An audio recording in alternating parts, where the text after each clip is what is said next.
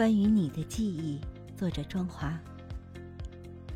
从观察一朵花开的距离，到雾山雾水的朦胧，这期间有多遥远，有多顾盼。